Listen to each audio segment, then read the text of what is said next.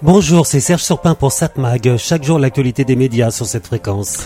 Bon, avant de consacrer, comme je l'avais promis précédemment, une nouvelle chronique sur l'avenir du média radio, je voudrais revenir sur une erreur que j'ai faite, ou plutôt une inexactitude que j'ai faite dans une précédente chronique.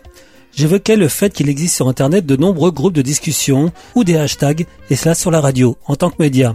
La radio qui attire les passions, passions que l'on retrouve assez peu quand on évoque la télévision. Je parle bien de radio ou de télévision en tant que média, et pas ce qui passe dans le tuyau, qui lui est très commenté. Autant je vois pas mal de personnes qui rêvent de faire de la radio, d'un côté ou de l'autre du micro, en tant qu'animateur, journaliste, responsable, ou alors du côté de la réalisation. Euh, au fait, j'ai de la chance. Je suis des deux côtés du micro. Je suis né avec cela. Mes parents me disaient qu'ils me mettaient un poste de radio dans mon berceau pour me calmer. Ça n'a pas changé. Et à mon avis, dans les années 50-60, le poste devait être réglé sur Europe 1. La radio à la mode à l'époque. Quoique je me pose la question, est-ce que mes parents étaient à la mode? Pas vraiment, mais qui sait, on ne connaît jamais assez bien ses parents. Mais donc Europe 1 que j'ai écouté presque exclusivement jusqu'à il y a peu et abandonné pour les raisons que l'on devine. Mais donc la passion des radios, dès qu'on s'approche d'un micro, difficile de s'éloigner. Par contre, pour la télévision, euh, c'est plus rare, à part les influenceurs ou les vedettes de télé-réalité qui rêvent en regardant une caméra. Réflexion de boomer peut-être, puisqu'on peut rêver de faire des vidéos à succès sur YouTube, TikTok ou autre Twitch, rien que pour la célébrité. Mais donc si la télévision en tant que média ne semble pas passionnée, ce n'est pas si vrai, car en fait, si, il y a passion, mais cette passion est transmise via le sujet général des médias, sujet qui est vraiment un mélange de tous les médias et qui comprend la radio et la télévision. Il existe depuis longtemps des groupes de discussion sur les médias, en tant qu'industrie, et ceux qui travaillent dans ce domaine. Les émissions sur les médias ont presque toujours existé, à la radio ou à la télévision. Les auditeurs et les téléspectateurs sont intéressés par la fabrication des programmes. Du côté télévision, France Télévisions a une émission média. Sur France 5, il est vrai, l'audience assez faible. Le zapping, pardon, vu, diffusé lui aussi sur France 5, tourne quand même sur le traitement de l'info et de l'actualité par les chaînes, pour en faire ressortir les travers. Et c'est à peu près la même approche avec le 19h30 média de quotidien sur TMC. Canal Plus a aussi une émission média. Ça s'appelle Comprendre les médias.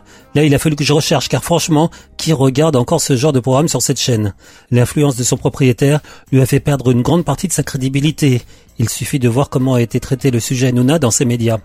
Sur C8, justement, l'émission sur les médias, TPMP, a depuis longtemps trop évolué pour que l'on dise que c'est encore un programme sur les médias.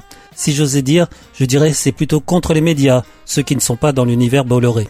À la radio, vous avez des chroniques ou émissions médias sur France Inter, France Info, Europe 1 ou RTL. Je sais pas s'il y en a sur RMC. En tout cas, du côté de la presse, pas un journal sérieux qui n'ait une rubrique média, souvent incluse dans l'économie ou la technologie. Il existe vraiment des journalistes spécialisés médias. Au fait, il y a cette chronique, Satmag, que vous écoutez.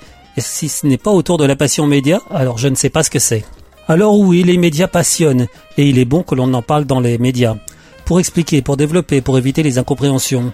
Soyons honnêtes, quand on dit médias aujourd'hui, il y a un côté péjoratif qui ressort presque systématiquement, dans le style tous pourris, tous aux mains des milliardaires.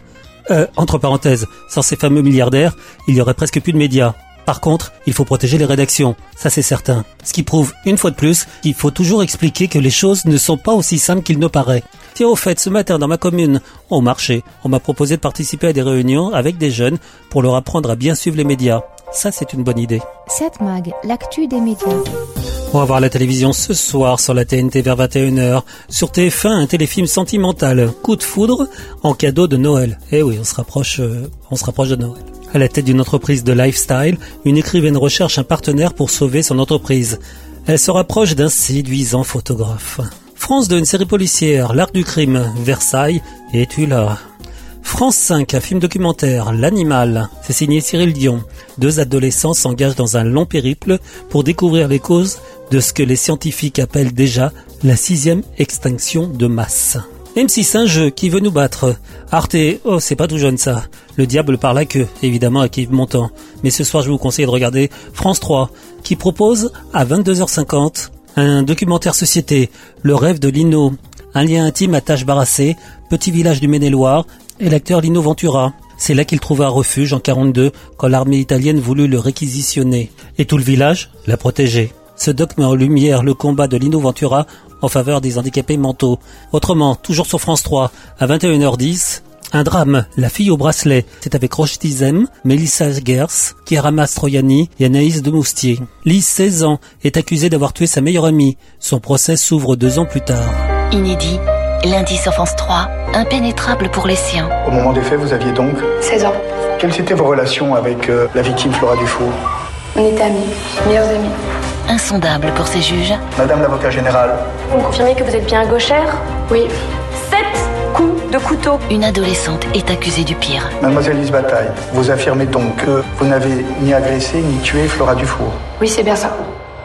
La fille au bracelet, exposée et secrète, lundi à 21h10 sur France 3 et sur la plateforme France.tv. 7 Mag, l'actu des médias.